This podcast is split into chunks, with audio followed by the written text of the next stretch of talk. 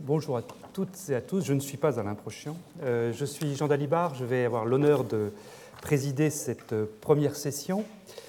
Euh, donc, bienvenue dans cette première session du colloque de rentrée. Euh, avant de passer à cette session, on m'a demandé de vous prévenir que cet après-midi, malheureusement, M. Cojol ne pourra pas faire son exposé, donc on va, tout décaler, enfin, on va décaler l'exposé de, Jean-Pierre Changeux de 45 minutes. L'exposé de Jean-Pierre Changeux, qui était prévu à 16h45, aura donc lieu à 16h. C'est bien ça, John Voilà.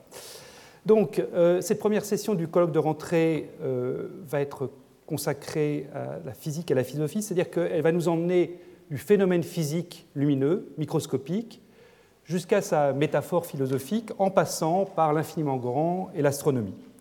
Alors pour le physicien que je suis, la lumière, c'est avant tout un phénomène physique donc, qui permet, si on veut le définir en deux mots, de transporter aussi bien de l'information que de l'énergie sans impliquer de transport de matière. Possiblement, ce phénomène peut se produire dans le vide. La compréhension de, ce phénomène qu'est la lumière a accompagné, voire engendré, euh, la construction de la plupart des modèles et des théories physiques qui ont cherché à représenter notre monde au cours des siècles, et en particulier la mécanique quantique. Et cette mécanique quantique est désormais omniprésente à la fois dans l'étude des processus fondamentaux et dans les nouveaux développements technologiques. Et le premier but de cette, section, de cette session, c'est donc de faire le point sur la lumière en tant que phénomène physique. Comment est-ce qu'on le comprend? Comment est-ce qu'on peut l'utiliser? Et c'est ça que vont nous présenter Claude Cotanucci puis Serge Haroche.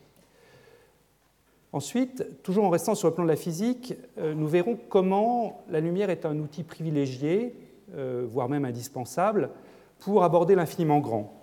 Et l'exposé d'Anne-Marie Lagrange nous expliquera comment il est permis d'aborder l'univers, d'aborder ses structures, et plus particulièrement de découvrir d'autres mondes, possiblement euh, semblables à notre Terre, mais qui tournent autour d'autres soleils. Et enfin, nous terminons cette session en passant à la métaphore optique, quittant la physique, Alain de Libera nous fera entrer dans la version philosophique de cet objet lumière. Donc, notre premier orateur va être Claude Coentanucci. Je ne vais évidemment pas présenter Claude euh, ici, à l'auditoire du Collège de France.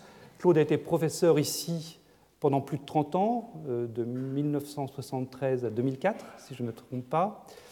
Euh, il a été titulaire de la chaire de physique atomique et moléculaire, chaire dans laquelle la, lumière a joué un rôle central pendant, ces 30 années.